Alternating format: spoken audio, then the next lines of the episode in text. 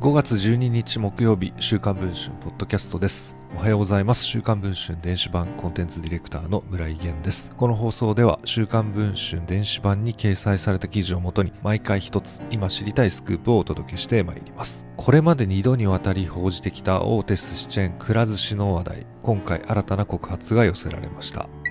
大手寿司チェーンくら寿司の現役従業員がパワハラを受けたとして同社と上司の2社を相手取り訴訟を起こす意向であることが週刊文春の取材で分かりました。くら寿司は回転寿司業界の最大手企業です。国内外に567の店舗を構え社員アルバイトパートを合わせた従業員数は1万8524名に上ります。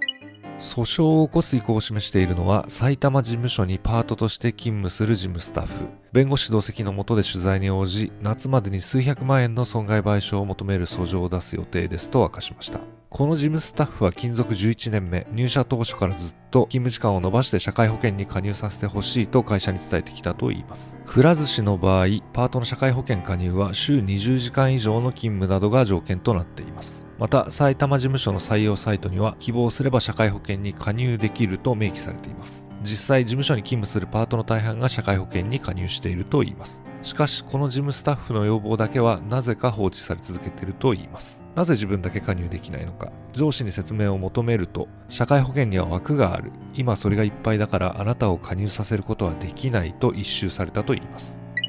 この事務スタッフは納得がいかなかったため、2018年頃、ロームを管理する部署に問い合わせたそうです。すると、社会保険の枠などありませんと説明されたといいます。この上司は、この事務スタッフを加入させないため、ありもしない理由を述べていたのではないかと、この事務スタッフは明かしています。問い合わせをしたことを知った上司は、ふざけんなよクソと吐き捨てたといいます。この事務スタッフによると、以前同僚の暴言に悩んで労基署に相談したことがあったので会社に要注意人物としてマークされていたのかもしれませんとのことでした。くら寿司の本社にパワハラ被害や社会保険の加入拒否について事実関係を確認しましたがご紹介の事項にはすでに当社と係争中の案件に関するものも含まれておりますのでご回答は差し控えさせていただきますなどと回答を寄せました。くら寿司をめぐっては4月1日に山梨県甲府市にある店舗の店長が店の駐車場で焼身自殺していたことを週刊文春が報じています。その死の背景には上司のパワハラがあったことそして社員が遺族を恫喝したことなども明らかになっています。こうした報道を受け全国のくら寿司従業員元従業員から私もパワハラを受けたという告発が編集部に続々と寄せられています。